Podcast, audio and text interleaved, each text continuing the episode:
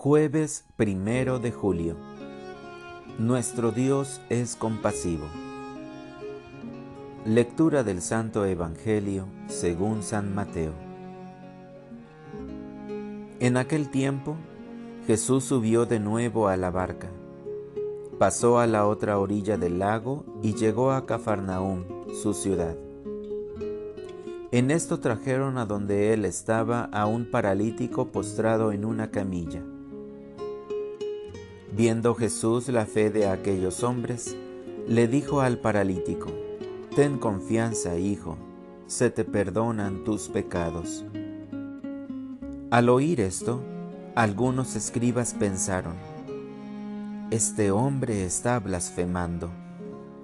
Pero Jesús, conociendo sus pensamientos, les dijo, ¿Por qué piensan mal en sus corazones? ¿Qué es más difícil? Decir, se te perdonan tus pecados, o decir, levántate y anda.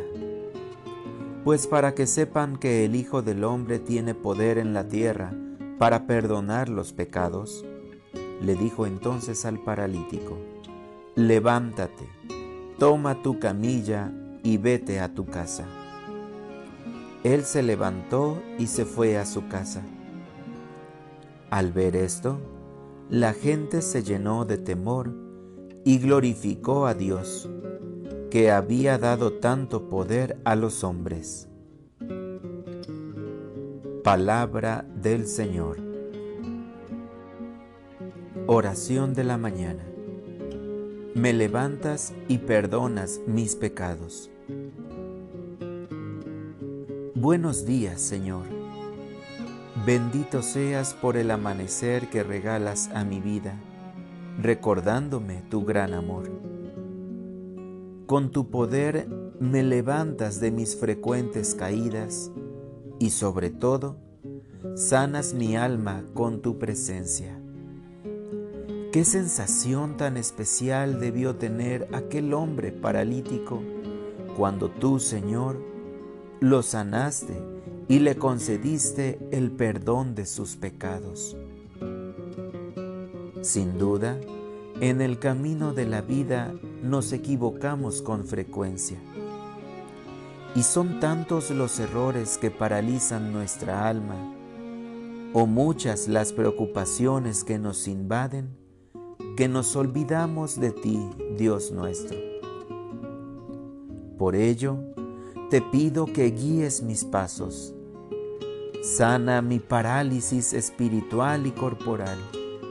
Dame la capacidad de salir a tu encuentro. Hoy te pido por mis hermanos paralíticos, especialmente por los que han caído en desesperanza. Te pido que extiendas tu mano amorosa y toques a tus hijos postrados por la enfermedad no permitas que les agobien sus dolores. Antes bien, dirígeles tu voz sanadora diciéndoles, levántate y anda. Para orientar mi vida, hoy reflexionaré en torno a la parálisis espiritual que suelo padecer en mi vida. Me propondré levantarme y volver a ti con alegría. Además, retomaré mi vida de oración y cuando pueda te visitaré en el sagrario y asistiré a la Santa Misa para reconciliarme contigo.